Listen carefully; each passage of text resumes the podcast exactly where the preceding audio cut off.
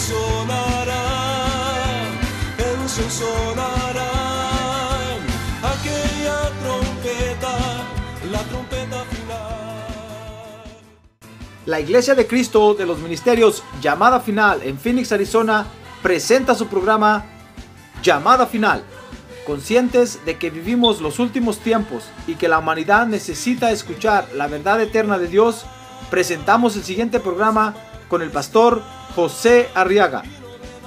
Con ustedes, el pastor José Arriaga con el mensaje de la palabra de Dios.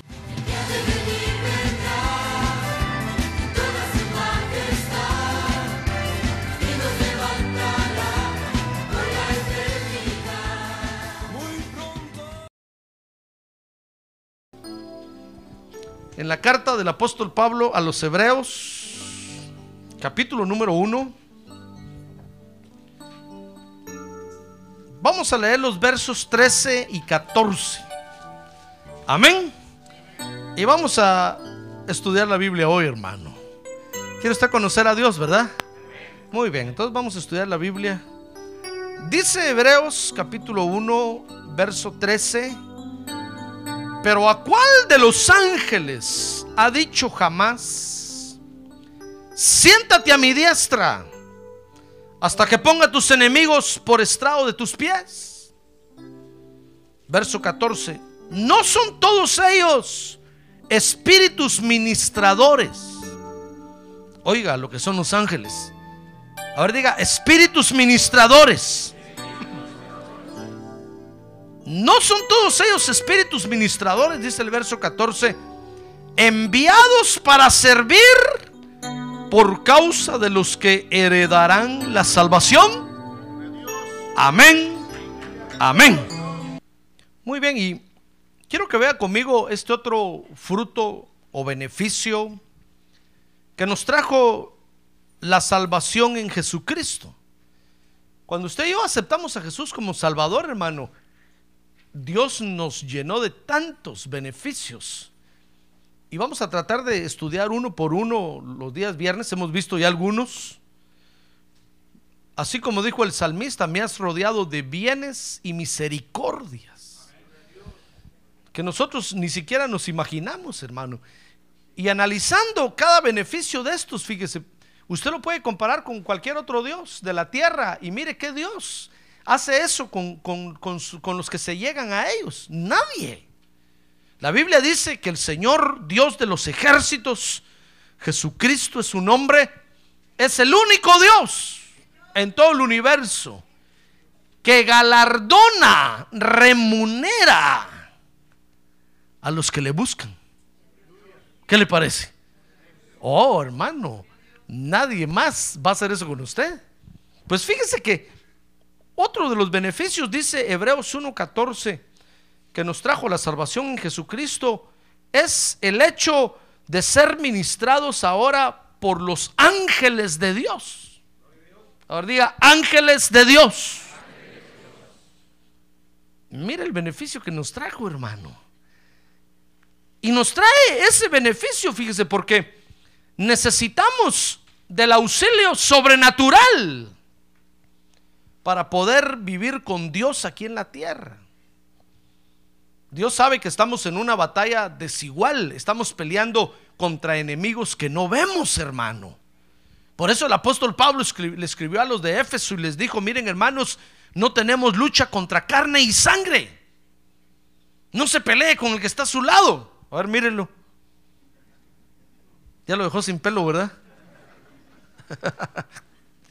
mira, mira, me dejaron sin pelo, mira las mujeres se quejan y dicen que nosotros los hombres les tomamos el pelo, pero mire con el tiempo quién le toma el pelo a quién. A las pruebas me remito. bueno, no, eso solo es solo ahorita que me acordé del pelo. Pero fíjese que Dios sabe que tenemos luchas, eh, una lucha desigual. Por eso dice el apóstol Pablo, no se pelee con el que está a su lado, porque no tenemos lucha contra carne y sangre. Si fuera así, hermano, cada uno de nosotros tuviera una gran escuadra, una gran pistola aquí entre, en la cintura y nos agarraríamos a balazos con cualquiera. Mire, eso confundieron la iglesia católica en la edad, en la edad media pensó que el reino de Dios así se imponía. Por eso los musulmanes todavía siguen resentidos, hermano. Por eso en el año 600 después de Cristo apareció Mahoma y hizo la religión musulmana.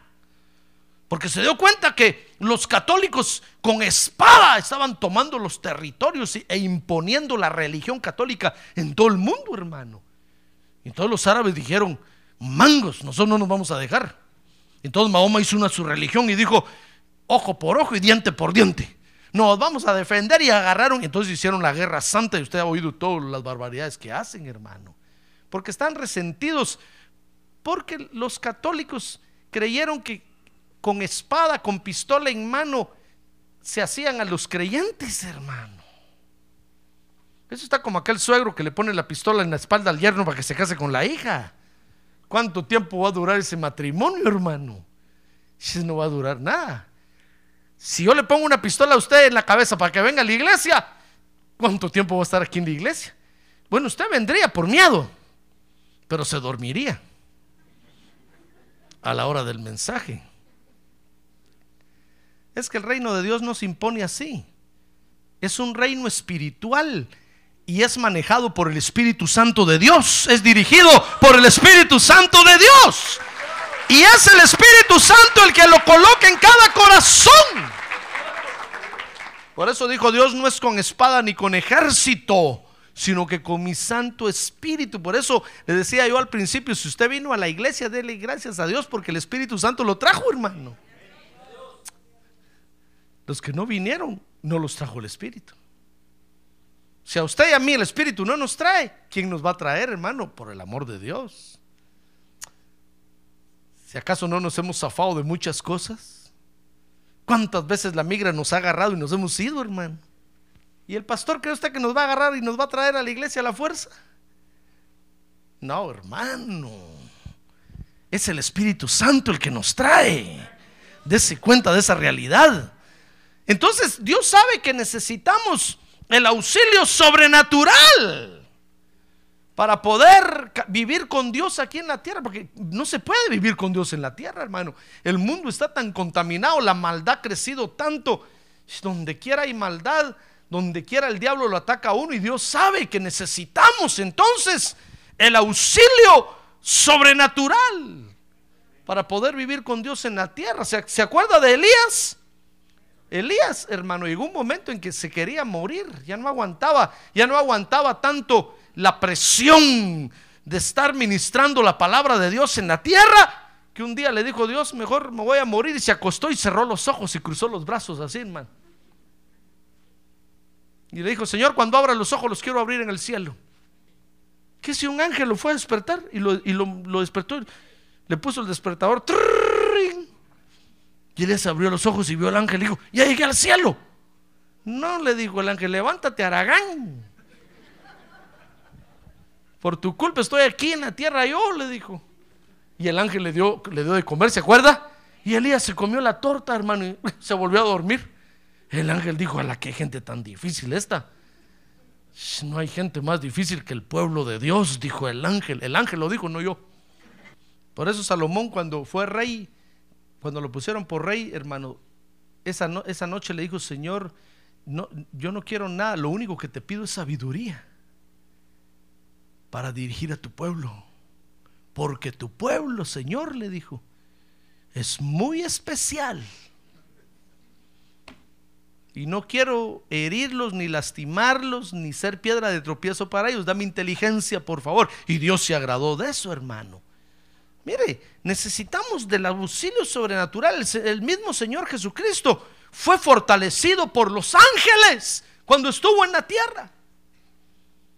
Y eso que no tenía cuerpo de bajeza, como usted y yo.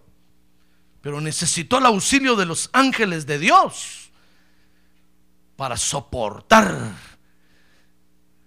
las presiones en la tierra. A ver, diga que tiene una, usted necesita a los ángeles de Dios. A ver, diga, yo necesito a los ángeles de Dios. ¿Sabe usted que nosotros en la iglesia creemos en la administración angélica, hermano? Quiero que vea conmigo entonces que dentro de sus creaciones, fíjese hermano, Dios tiene ángeles en diferentes rangos. Primero están los ángeles. Dice el libro de Hebreos que son superiores a los hombres. Dice la Biblia realmente ahí que Dios hizo a los hombres un poquito menor que los ángeles, pero sea un poquito o sea mucho, son superiores a nosotros, hermano. Por supuesto que está hablando de Adán antes de caer del huerto, antes de que los sacaran del huerto. Ahorita, si nos comparan con un ángel de Dios, uh, son súper, súper superiores a nosotros, hermano. Pero antes de que Adán lo echaran del huerto, Dios hizo al hombre un poquito menor que los ángeles. O sea, o sea, en la escala de creación de Dios están los ángeles y después los hombres. Entonces son superiores a los hombres. Dice Daniel que son mensajeros y ejecutores de juicios de Dios. Dios usa a los ángeles para que le hagan los mandados a Dios. Son los mensajeros de Dios. Mire, dice Lucas 1.19 que a estos se les llama, a estos ángeles se les llama los Gabrieles. Mire conmigo Lucas 1.19, dice, respondiendo el ángel le dijo, yo soy Gabriel, que estoy en la presencia de Dios y he, sido enviado, le dijo a María, para hablarte y anunciarte estas buenas nuevas. ¿Se acuerda que Gabriel le llevó el mensaje del nacimiento de Jesús a María, verdad? Pues estos ángeles mensajeros y ejecutores de juicios se llaman los Gabrieles. Y se llaman los Gabrieles porque no es uno solo, hermano. Son un montón. Y todos se llaman Gabriel. Solo que uno se llama Gabriel López, otro Gabriel Arriaga, otro Gabriel... se llaman los Gabrieles. Es una estructura de creación, así como nosotros nos llamamos los hombres. Los ángeles en estructura de creación de Dios, a nosotros nos, nos conocen como los hombres. Ah, pero usted se llama Juan Pérez, Luis López, bueno, Luis López, el hermano Luis López, bueno. José Arriaga. Pero los ángeles, hermano, los ángeles se le dicen José Arriaga. ¿José qué? José. Yo solo conozco a los hombres, dicen, dicen los ángeles. Y nos conocen como los Adán, los hijos de Adán y de Eva. ¿Qué le parece? Pues cuando usted lee en la Biblia que hay un angelito de Dios, no sé si es blanco o negro, que dice, yo soy Gabriel, no crea usted que es uno solo, hermano. No, los Gabrieles son una estructura grandísima de Dios, de ángeles que son los mensajeros y los ejecutores de los juicios de Dios en todo el universo. Y esa estructura, así como nosotros nos llamamos los hombres, se llaman los Gabrieles. Pero hay otra, hay otra, hay otro rango de ángeles que son los arcángeles. A ver, diga, los arcángeles. Dice 1 Tesalonicenses 4:16 que estos arcángeles van a acompañar al Señor en el arrebatamiento de la iglesia. Que se lo quiero leer, 1 Tesalonicenses 4:16, porque esto está pronto ya para suceder, hermano.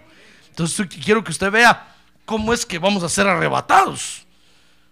Dice, pues el Señor mismo descenderá del cielo con voz de mando. ¿Con voz de qué? De arcángel y con trompeta de Dios. Y los muertos en Cristo se levantarán primero, dice esta versión. Mire, cuando el Señor Jesucristo venga va a venir acompañado de arcángeles. ¿Qué le parece? Mire, estos otros ángeles, otro rango de ángeles, hermano. Dice el libro de Apocalipsis que estos son los guerreros de Dios. Oh, ahora entiende por qué viene rodeado el Señor de ellos, ¿va? Ah, porque el Señor viene haciendo la guerra, hermano.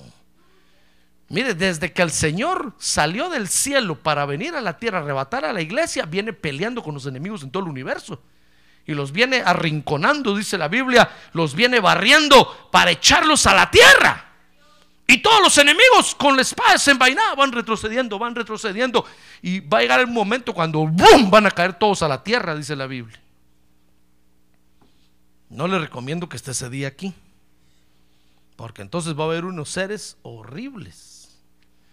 Va a haber seres de cuatro ojos, de cinco cabezas. Yo no sé qué seres va a haber, hermano. Pero los que los han visto dicen que son horribles, horribles. No le recomiendo que se vaya a quedar. A ver, que tiene un lado, no se vaya a quedar, hermano. Compre su boleto de ida ya, dígale. Dígale, el pastor José Arriaga vende los boletos. Pro templo. Deme 20 mil dólares y yo lo canonizo ya, hermano. ¿Sabe cuánto cobra el Vaticano? 15 millones de dólares por una canonización. Yo lo declaro santo ya usted, deme, deme 10 mil dólares para el templo. Y lo declaro santo. Y le ponemos una vela ahorita aquí. Si de pastor ya se volvió biznero. Ya solo business es. No, pues, pues fíjese que cuando el Señor venga va a venir rodeado de estos guerreros que se llaman arcángeles. Porque viene haciendo la guerra, hermano. Y va a echar a todos sus enemigos a la tierra. Y entonces, antes de echarlos a la tierra, va a sacar a la iglesia del Espíritu Santo de la tierra, dice la Biblia. Ahí es donde nos vamos a ir con él arrebatados. Ah, gloria a Dios. A ver, diga, gloria a Dios. Prepárese para ese momento. Está muy cerca ya, hermano, ya está cerca. Y entonces fíjese que cuando esos enemigos caigan en la tierra, entonces va a venir después el Señor a aplastarlos a la tierra, junto con todos los hombres que se hicieron amigos de ellos. Por eso usted hágase amigo de Dios. Dice la Biblia que el que es amigo del mundo es enemigo de Dios. Mejor hagas enemigo del mundo, pero amigo de Dios. Amén. Aunque seamos de los pocos, pero con un buen amigo, hermano. Que a última hora nos va a sacar de aquí, nos va a levantar. Ah, gloria a Dios, nos va a arrebatar de aquí, nos va a raptar de aquí. Gloria a Dios. Pues dice Judas 9 que estos arcángeles, Judas verso 9, Judas solo tiene un capítulo, dice el verso 9, pero cuando el arcángel Miguel, mire cómo se llaman estos, estos se llaman los Migueles. Ahora diga los Migueles, Michaels. Se llaman los Migueles. No crea usted que es uno solo. La tradición nos enseñó a nosotros que era uno solo. No, hermano, es una gran estructura de Dios, es un escuadrón que Dios tiene. Son un montón. Espérese que cuando el Señor venga y, nos los presenten, entonces usted va a decir, ¿y todos esos son? Yo pensé que era uno solo. Ay, le voy a decir el Señor. Como aquella noche que José Arriaga predicó allá en diciembre primero, ¿te dormiste? No aprendiste. Ahora despierta que tiene un lado ya hermano. Usted ya se durmió. Si apenas va comenzando el pastor a predicar, no ha agarrado fuerza. Pues dice Judas, verso 9, hermanos, que estos se llaman los Migueles. Dice que el arcángel Miguel contendía con el diablo y disputaba cerca del cuerpo de Moisés. Mire, son los guerreros, ¿ya ve? Son los que están preparados para pelear. Pues estos se llaman los Migueles. Pero también dice la Biblia que están los querubín. Dice la Biblia en Génesis que estos son guardianes, los querubín son guardianes. Dice Éxodo que son cubridores. Y dice Éxodo que son, fíjese, los querubín son las puertas para otras dimensiones, hermano. Por eso un día Jesús dijo, yo soy la puerta. Oh, ya ve. El que quiera llegar al Padre, el que quiera ir a la otra dimensión, dijo, al lugar santísimo, adorar a mi Padre, yo soy la puerta, el que por mí entre, va a llegar. mire lo que era el Señor, es una puerta dimensional. Las puertas que los hombres andan buscando, hermano. ¿Qué le parece que Jesús es la puerta? Pues los, estos seres llamados querubín, a ver, diga, querubín.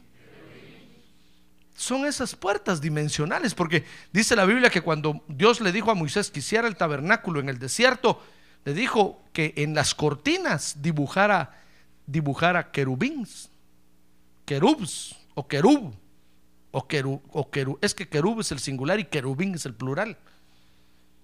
Porque son las puertas dimensionales para atravesar de una dimensión a otra.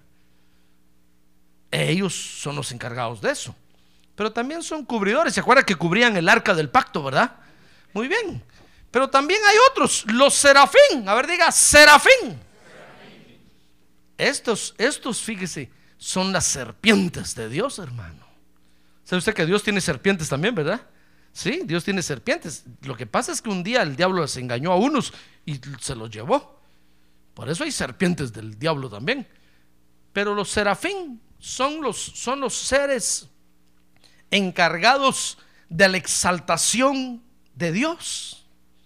Siempre que se habla de alabanza y adoración, los serafín están presentes ahí, hermano. Ellos son los encargados. Ellos son los encargados de ver quién está adorando bien a Dios y quién no. Dice la Biblia, mire, dice Isaías 6, verso 2. Mire cómo los vio el profeta Isaías. Capítulo 6, verso 2. Que por encima de él, por encima del trono del Señor y del Señor, dice, había serafines. Cada uno tenía cuántas alas? Seis alas. Mire qué seres esos, hermano. Por eso dicen muchos que estos son los seres más veloces que hay en el universo porque tienen seis alas, tres pares de alas.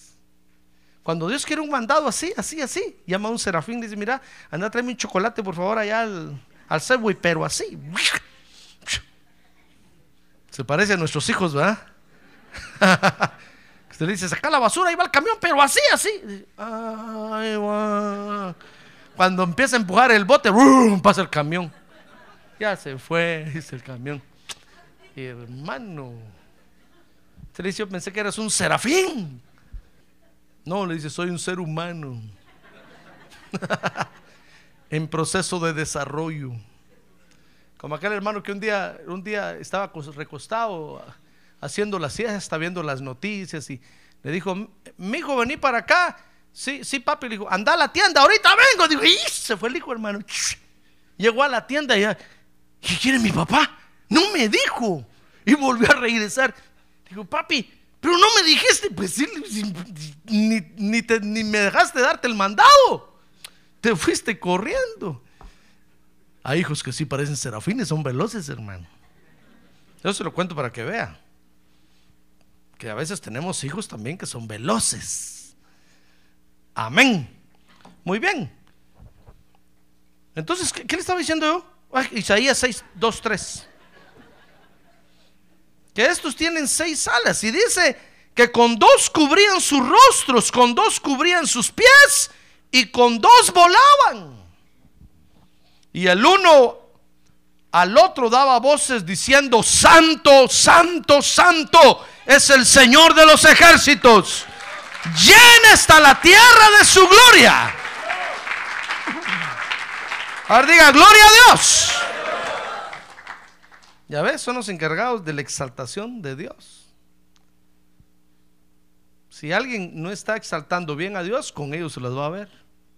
Ya ve qué, qué escala o qué rangos de ángeles tiene Dios. Y cada uno de estos rangos, entonces, fíjese hermano, de estos rangos de ángeles son los ministradores de Dios. Entonces, cuando la Biblia dice que son enviados por Dios, para auxiliar a los que han de heredar la salvación. ¿De quiénes está hablando ahí la Biblia? Ah, no, dígalo sin miedo. ¿De quién está hablando ahí la Biblia? De nosotros, hermano. Mire qué seres tiene Dios para auxiliarnos. ¿Usted cree que vamos a perder con Dios? No, hermano. ¿Qué vamos a perder? Si mire qué, qué auxilio sobrenatural Dios tiene para nosotros son seres enviados por Dios para ministrar a la iglesia de Cristo. Por eso nosotros, nosotros creemos en la administración angélica, es parte de nuestra doctrina. Creemos que Dios tiene ángeles que son enviados, dice la Biblia, para auxiliarnos, hermano. Dice Hebreos 1:14 que son enviados para servir. Dice, no son todos ellos espíritus ministradores. Eso quiere decir que están en otra dimensión, pues están en la dimensión espiritual, no en esta dimensión material, aunque se pueden materializar. O pueden hacer que los veamos en la otra dimensión, pero se mueven en la dimensión espiritual. ¿Sabe usted que ahorita hay ángeles aquí, verdad? A ver, levante su mano y dígales, bienvenidos ángeles. Bienvenidos. Sí, porque participan de nuestras reuniones, hermano. Están en medio nuestro cuando adoramos a Dios. Aquí están. Entonces dice Hebreos 1.14, no son todos ellos espíritus ministradores enviados para servir por causa de los que heredarán la salvación. Dice que una vez había, uh, había un pastor, eso me lo contó el pastor a mí, eh, tenía ciertos problemas y estaba en su casa afligido y aflojado. Dice que caminaba en su cuarto de un lado para otro. Y su hija estaba durmiendo en su habitación y en eso despertó y vio a, vio, vio a dos ángeles que estaban ahí en la casa, dentro de la casa. Y, vio cuando uno se le acercaba al otro y le, y le decía, ¿y este por qué está asustado? ¿Acaso no estamos nosotros aquí, pues? ¿Acaso no Dios nos envió aquí para cuidarlo? ¿Por qué está asustado? No entendían por qué estaba asustado el pastor, hermano. Y dice que el hermano daba vueltas como león rugiente. No buscando a quien devorar, no, pero desesperado de un lado para otro. Entonces la hija, cuando los vio, hermano, se levantó corriendo y fue al cuarto, según ella, a despertar a su papá y lo encontró despierto. Le dijo, ahí me acabo de ver dos ángeles. Ahí están en el corredor. Y uno le dice al otro que por qué estás desesperado. Si acaso no, no los enviaron a ellos a cuidarte. Oh, dijo el papá. Ah, gloria a Dios. Eso quería saber, dijo. Si Dios me estaba auxiliando y se fue a dormir como un bebé recién nacido. Porque los ángeles vienen a ministrarnos, hermano. Y no saben a veces por qué. A veces los envía el Señor Jesucristo y se preguntan, ¿y estos qué? Si tan feos que son. ¿Por qué nos mandan a ayudarlos? Imagínense cómo nos miran, hermano. Ellos, ellos sí conocen la historia de Adán porque se enteraron cuando Adán pecó y todo. Han de decir, ¿y estos qué corona tienen que Dios tanto que los cuida? Porque son espíritus ministradores que Dios envía, dice ahí el verso 14, para servir por causa. O sea que no tendrían que venir aquí, tal vez tienen otras cosas que hacer por otros lados. Pero por causa de usted y de mí, vienen a la tierra para ayudarnos, para ministrarnos, para servir. Ah, gloria a Dios, hermano. Eso, no quiere decir que usted los puede mandar. Ellos solo le obedecen al Señor Jesucristo. Y cuando el Espíritu Santo le dice a usted que les diga algo, entonces ellos saben. Pero si usted le dice, ángel, vení para acá, lustrame los zapatos. ¿Usted cree que el ángel va a venir? Lo va a mirar raro, va a decir, ¿y este qué? Abusivo. Va a sacar la espada así. ¿Qué se está creyendo? Pero cuando el Señor, el Espíritu Santo, le dice a usted, dile, dile a los ángeles que están aquí tal cosa, y usted les dice, ellos inmediatamente obedecen. Amén. Entonces, fíjese que son enviados para servir. Ahora quiero que vea conmigo algunas ministraciones angélicas, hermano. A ver, anime al que tiene a un lado, dígale ánimo, hermano. ánimo, dígale, ánimo. Goces esta noche. Estudiemos la Biblia, díganle. Dice el Salmo 34, 7. Vea conmigo esta administración. Dice el Salmo 34, 7 que acampan alrededor de los que le temen a Dios. Dice el Salmo 34, 7, el ángel del Señor acampa alrededor de los que le temen. ¿Y qué? ¿Y los qué? Y los rescata. Mire qué administración más bonita es, hermano.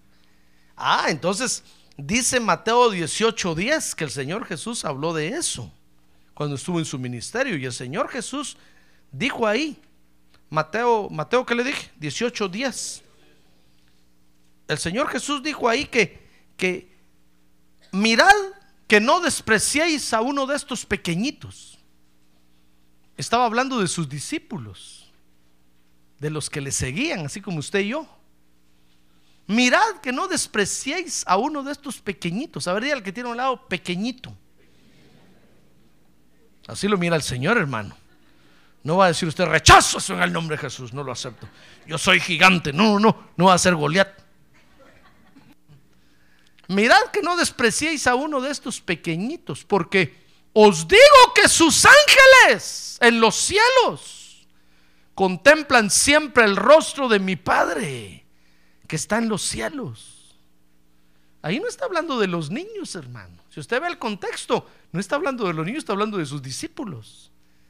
Ah, pero los humanistas agarran eso y dicen, miren, todos los niños tienen un ángel de la guarda. ¿De dónde? Telas, si no hay arañas. El Señor solo le pone un ángel guardián a los que le temen, a los que no, ni les habla, hermano.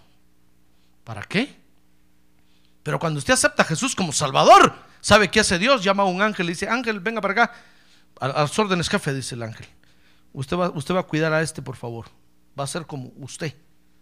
Usted me va a responder con su vida por, por este. Y usted esa noche aceptó a Jesús como Salvador se bautizó en agua y ahí estaba el ángel viéndolo. Y sabe, el ángel estaba notando todo lo que usted hacía. Hoy se metió al agua, iba un poco enojado, pero, pero se metió. Y anota ahí, no, hoy ya no, no quiere nada con Dios, y, pero parece que va a seguir yendo a la iglesia. Y el ángel anota todo, todo, todo, hermano.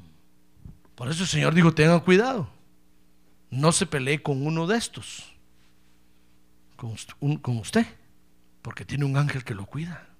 ¿Se da cuenta? Mire qué bonita administración esa, hermano. tenemos un ángel que nos cuida. Desde que usted aceptó a Jesús como Salvador, le vino ese beneficio. Inmediatamente un ángel de la guarda. ¿Qué le parece? No es como dicen los católicos, que todos tienen ¿De dónde, hermano? Miren, con la Biblia se lo estoy probando. Dios solo cuida a los que le temen. Los que no, Dios no los cuida. Dios cuida a sus hijos. A los que no son sus hijos no los cuida. ¿Usted le teme a Dios? Amén. Entonces Dios lo cuida. Dice Marcos 1:13 que ministran fortaleza en medio de la tentación. Dice Marcos 1.13. Marcos 1.13. Y estuvo en el desierto Jesús 40 días siendo tentado por Satanás. Y estaba entre las fieras. Mire, está hablando de demonios. Y entonces dice, mire, ahí viene el auxilio sobrenatural de Dios. Y los ángeles, ¿qué? Le servían. Es que una tentación, hermano, Dios sabe que es, es, es un poder sobrenatural que está operando contra uno. Entonces Dios sabe que es una guerra desigual. Entonces inmediatamente vienen los ángeles de Dios para, para fortalecernos, hermano. Tal vez usted dirá, pastor, ¿y entonces por qué yo caigo en la tentación? Ah, porque es necio. Y el que por su gusto y su gana, dice el dicho, ni su tata ni su nana. A pura fuerza este macho es mi mula. Ni modo, así, ni los ángeles pueden, hermano. ¿Se da cuenta? Ah, pero cuando usted de repente siente una fuerza sobrenatural que lo anima, especialmente cuando está escuchando el mensaje predicado y lo despierta. ¡Ah, gloria a Dios! Es la administración de los ángeles. Porque a veces cuando estamos escuchando el mensaje la mente se nos va, hermano. Y el ángel se le pone enfrente a usted así, le empieza a ver los ojos.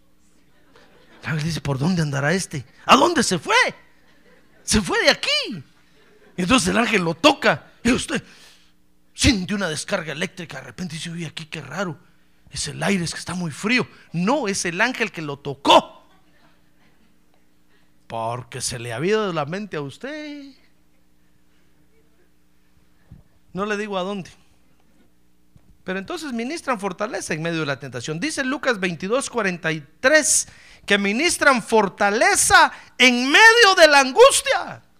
Ahí va a usted el pasaje, el pasaje cuando Jesús estaba en el huerto del Getsemaní, sudando sangre.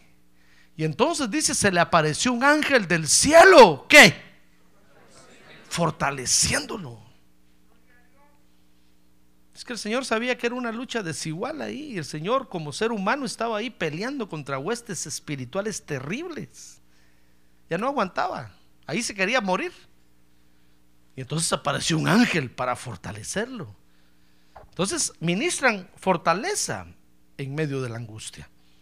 Dice Hebreos 12:22 que hay miríadas de miríadas de ángeles. Mire conmigo, Hebreos 12:22. Si usted creyó que solo había uno o dos, tal vez usted dijo, pobrecito Dios, solo un angelito tiene. Porque si usted lee la Biblia, va a ver que Gabriel aparece en toda la Biblia, llevando los mensajes de Dios. Y uno cree que solo uno tiene Dios, y pobre este Gabriel, estar aburrido ya. Solo a él lo mandan.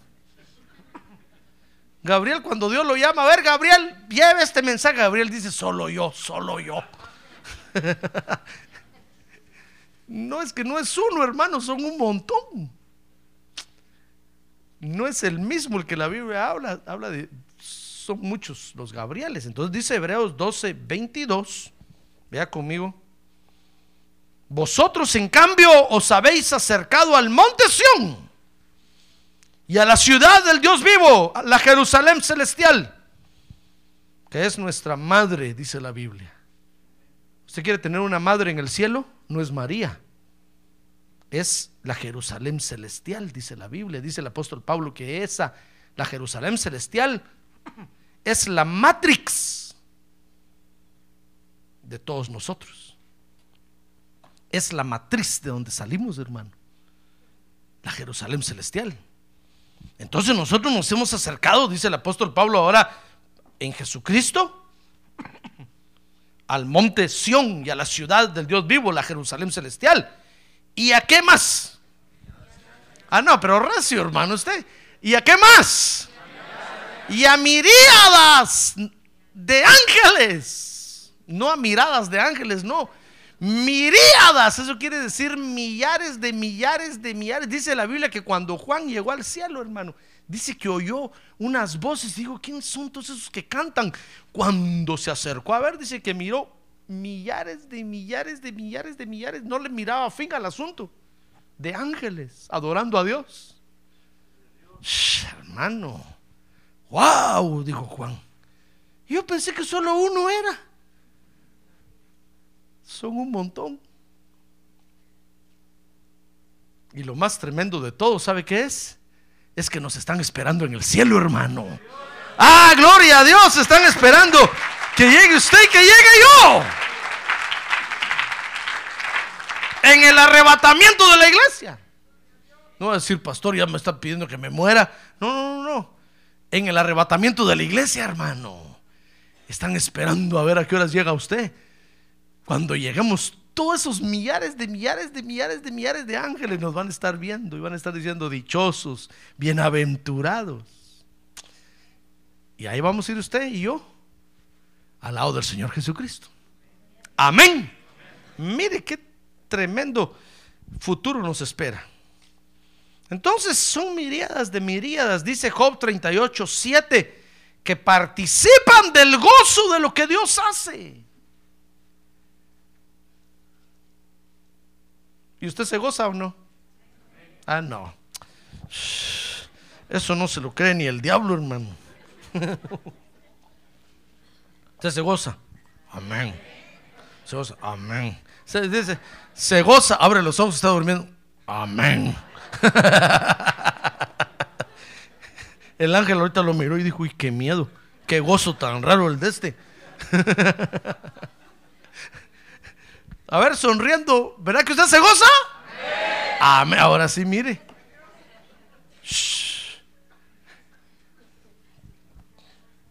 Dice Job 38, 7. Vea conmigo este verso, mire qué interesante. Dice Job capítulo 38, verso 7.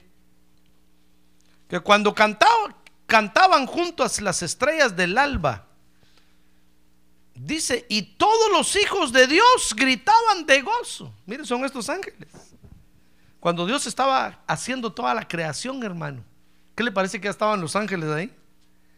Y dice que gritaban de gozo. Mire qué, qué participación tan bonita. Participan del gozo de lo que Dios hace. Dice Lucas 2.9 que cuando Jesús nació, participaron de ese acontecimiento. ¿Se acuerda de eso, verdad?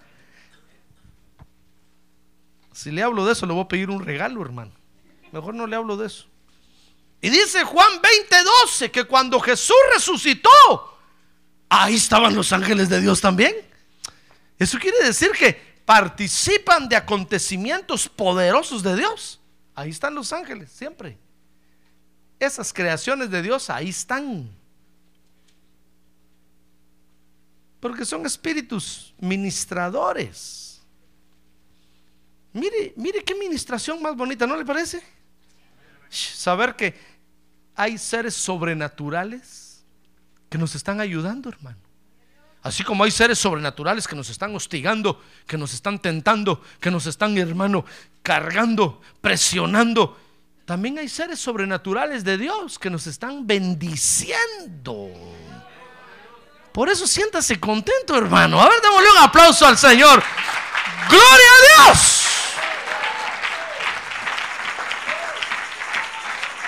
Gloria a Dios.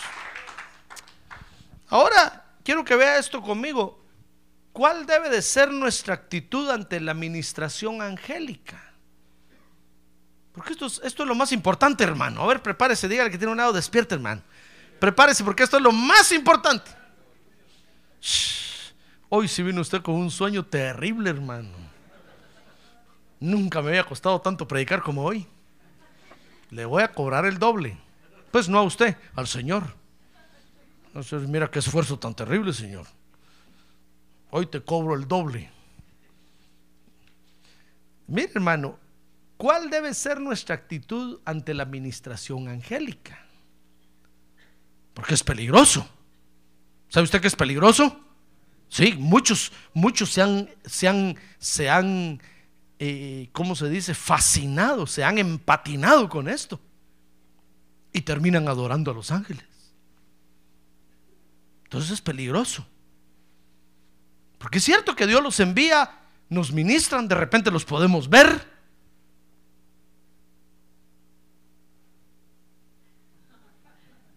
No va a ser que esté mirando usted uno ahorita en la ahorita aquí, hermano. ¿Dónde está? ¿Dónde está? De repente los podemos ver, pero tenemos que saber cuál tiene que ser nuestra actitud con ellos. Amén. Muy bien. Primera de Corintios 11, primera actitud ante la administración angélica. Dice Primera de Corintios 11, verso 4. Que todo hombre que cubre su cabeza mientras ora o profetiza, ¿qué dice? Deshonra su cabeza. ¿Y sabe quién es la cabeza de los, del hombre? El Señor Jesucristo. Lo que está diciendo ahí es que todo hombre que se cubre la cabeza a la hora del culto, pues, quiere tomar el lugar de Jesucristo. Eso está diciendo ahí. Entonces los hombres tenemos que descubrirnos la cabeza, hermano. Si usted trae una gorra, quítesela y guárdela. Para allá al frío se la pone. Pero todo hombre que cubre su cabeza mientras ora o profetiza, deshonra su cabeza, que es el Señor Jesucristo. Dice el verso 5, pero toda mujer que tiene la cabeza descubierta mientras ora o profetiza, deshonra su cabeza. ¿Y sabe quién es la cabeza de la mujer? El hombre, dice 1 de Corintios 11, 1, 2 y 3. Es el hombre. Entonces dice, porque se hace una con la que está rapada. Entonces dice el verso 10, por tanto, La mujer debe tener un símbolo de autoridad sobre la, sobre la cabeza. ¿Por causa de quién? ¿Por causa de la cultura? Porque Abraham era medio talibán. Porque los judíos, no, en los judíos es al revés. Ve que en los judíos los hombres son los que se cubren. Usan, usan el, el, el kipá, aquel que se ponen aquí, que le copiaron los católicos y por eso los obispos se ponen esa cuestión también. Pero los judíos son los que se cubren la cabeza, las mujeres no, porque es al revés. Hoy es otra dispensación de Dios, ya no estamos bajo la ley. En esta nueva dispensación el hombre se tiene que descubrir la cabeza y la mujer se debe de cubrir. ¿Por causa de quién? ¿De los judíos? ¿Por causa de quién? De los ángeles. Ya ve. No es que nosotros estemos siguiendo costumbres del Medio Oriente o siguiendo a los talibanes. O, no. Es porque creemos que vienen seres sobrenaturales de parte de Dios ministrar en nuestros cultos. Entonces, por causa de ellos, el hombre se debe descubrir la cabeza y la mujer se debe de cubrir con un trapo. Entonces, ¿cuál debe de ser nuestra actitud ante la administración de los ángeles? Bueno, en el culto a Dios, los hombres deben de descubrirse la cabeza y las mujeres deben cubrirse.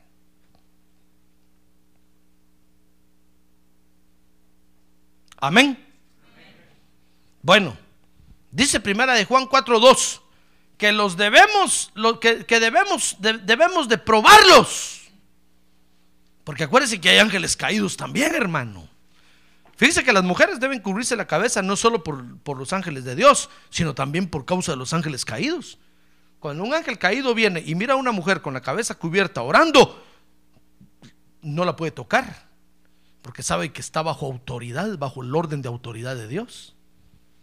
Pero cuando la mira con la cabeza descubierta, orando, ¡ah, hermano!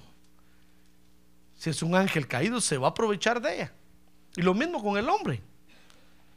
Pero dice primera de Juan 4.2 que entonces debemos de probarlos. Mire conmigo primera de Juan 4.2. Dice primera de Juan 4.2 que en esto conocéis el Espíritu de Dios. Todo espíritu que confiesa que Jesucristo ha venido en carne, ¿qué? ¿De quién es?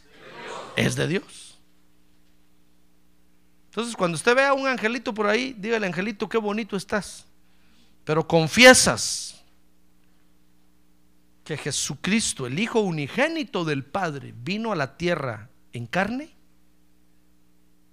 Si el angelito lindo le dice, sí, lo confieso, dele la mano y dígale, es de Dios. Acepto su ministración.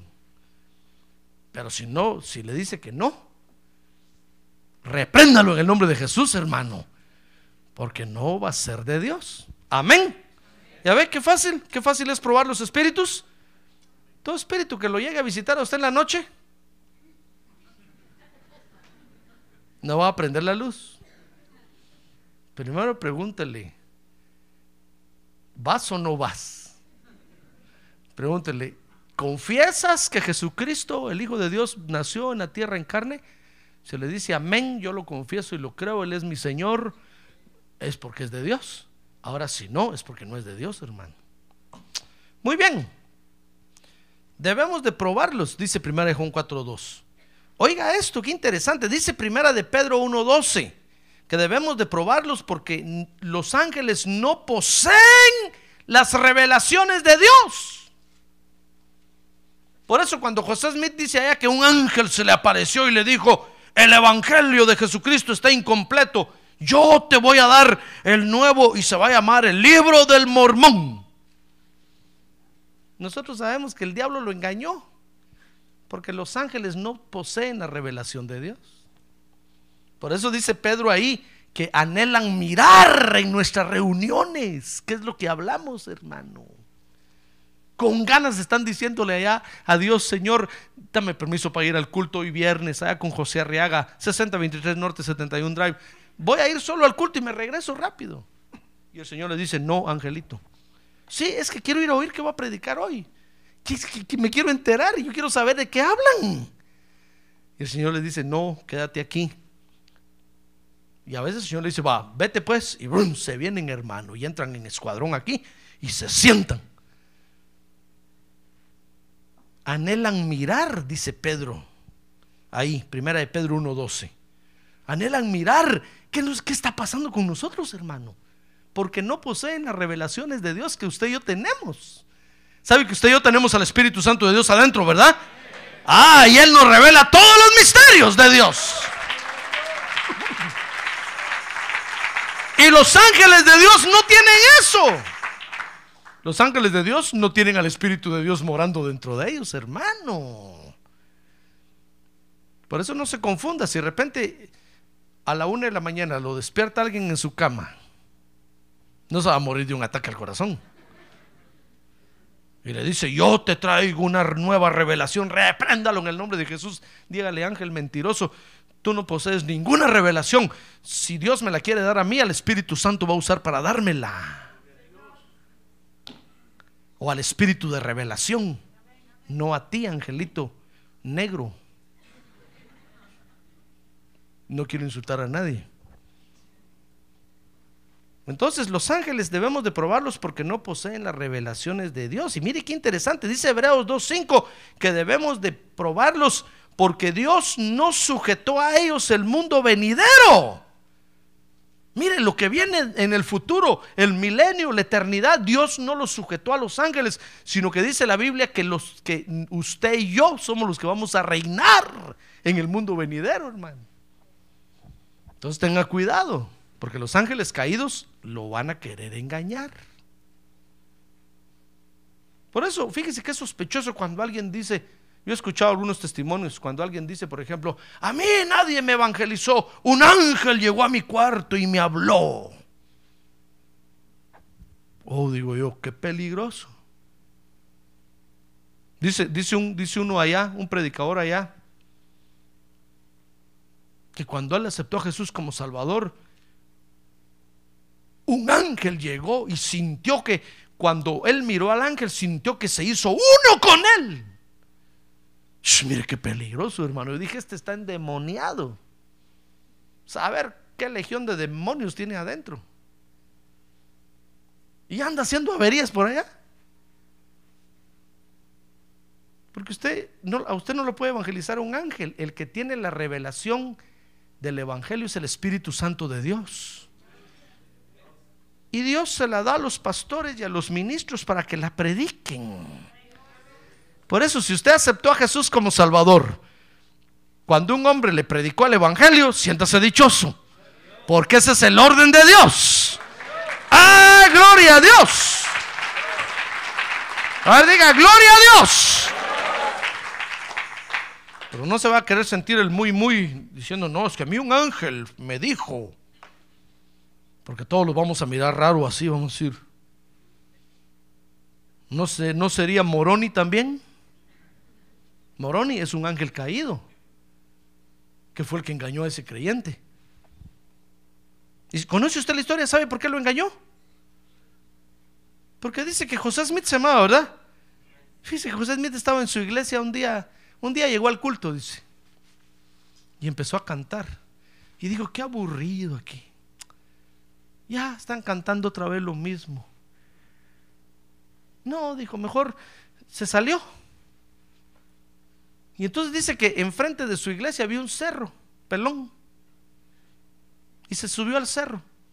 Subió a la montaña y se dice que se fue a sentar allá y dijo, Dios, qué aburrida la iglesia. Ah, lo mismo, ya no quiero. Yo quiero algo nuevo. Cuando dice que en eso se le apareció el ángel. Y le dijo, es que lo que pasa es que el Evangelio de Jesucristo está incompleto. Y ahí nacieron los mormones. Y mire qué poder el que tienen esos hermanos.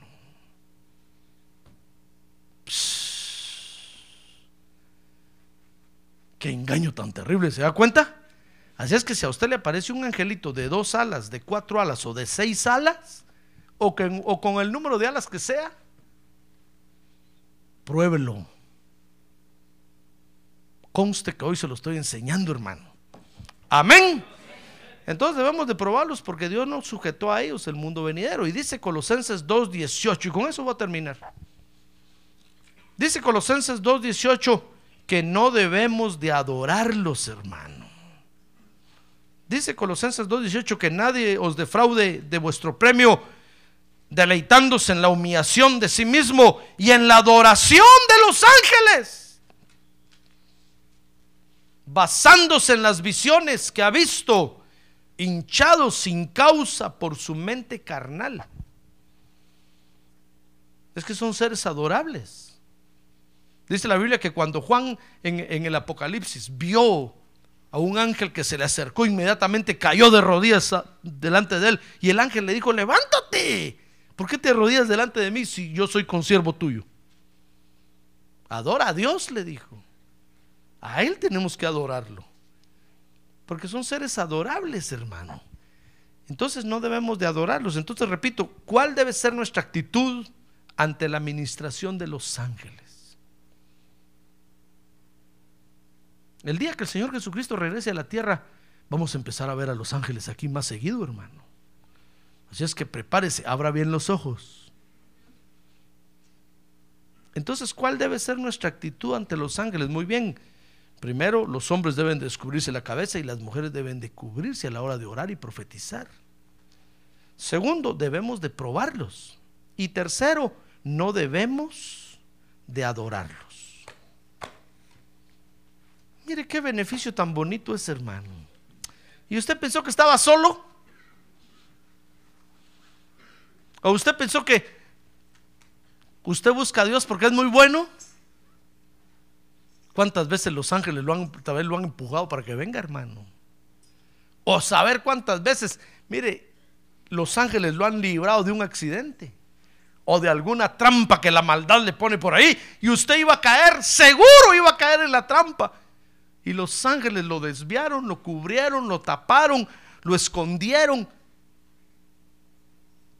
Y no le pasó nada. Así es que no está solo. A ver, el que tiene a un lado, no está solo, hermano. Los ángeles de Dios cuidan de usted. A ver, dígale, los ángeles de Dios cuidan de usted. Confiéselo. Los ángeles de Dios cuidan de usted. Amén. Cierre sus ojos. Cierre sus ojos, hermano, por favor. Mire qué beneficio tan hermoso nos trajo la salvación en Jesucristo. Por eso no le haga caso a la gente de afuera que dice que todos tienen un ángel. Mentiras del diablo. Los ángeles de Dios solo acampan alrededor, dice la Biblia, de los que le temen a Dios. Y los defienden. Usted que le cree a Dios, usted que aceptó a Jesús como Salvador, usted que tiene temor de Dios en su corazón, a usted lo ministran los ángeles. Qué beneficio más hermoso. ¿Quiere decirle conmigo gracias Señor por ese beneficio? Gracias porque cuidas de mí. Gracias porque si no fuera así, Señor, no aguantaría yo, dígale. Mire, las fuerzas que a veces usted siente que le dan, hermanos, son los ángeles de Dios ministrándole fortaleza. Si no, no aguantaríamos, hermano. No soportaríamos porque la maldad está creciendo mucho en la tierra. Pero mire, Dios envía a sus ángeles y nos cubren, nos protegen, nos ministran fortaleza. A ver, ¿quiere ponerse de pie y decirle gracias, Señor? A ver, abramos nuestros labios y digámosle gracias, Señor. Gracias porque cuidas de mí. Levante su mano en alto y dígale al Señor, dígale, gracias Señor porque cuidas de mí. Gracias por, por este beneficio tan hermoso que me trajo esta salvación. Gracias Señor porque no cabe duda que tú todo bien lo planificaste. Te damos gracias esta noche Señor. Te damos gracias porque tú tienes cuidado de nosotros, Señor. Gracias te damos porque de día o, de noche nosotros sabemos que tus ángeles acampan alrededor de nosotros. A ver, confiéselo, diga, el ángel de Jehová acampa alrededor de mí y me protege. y me cuida. Gracias te damos, Señor.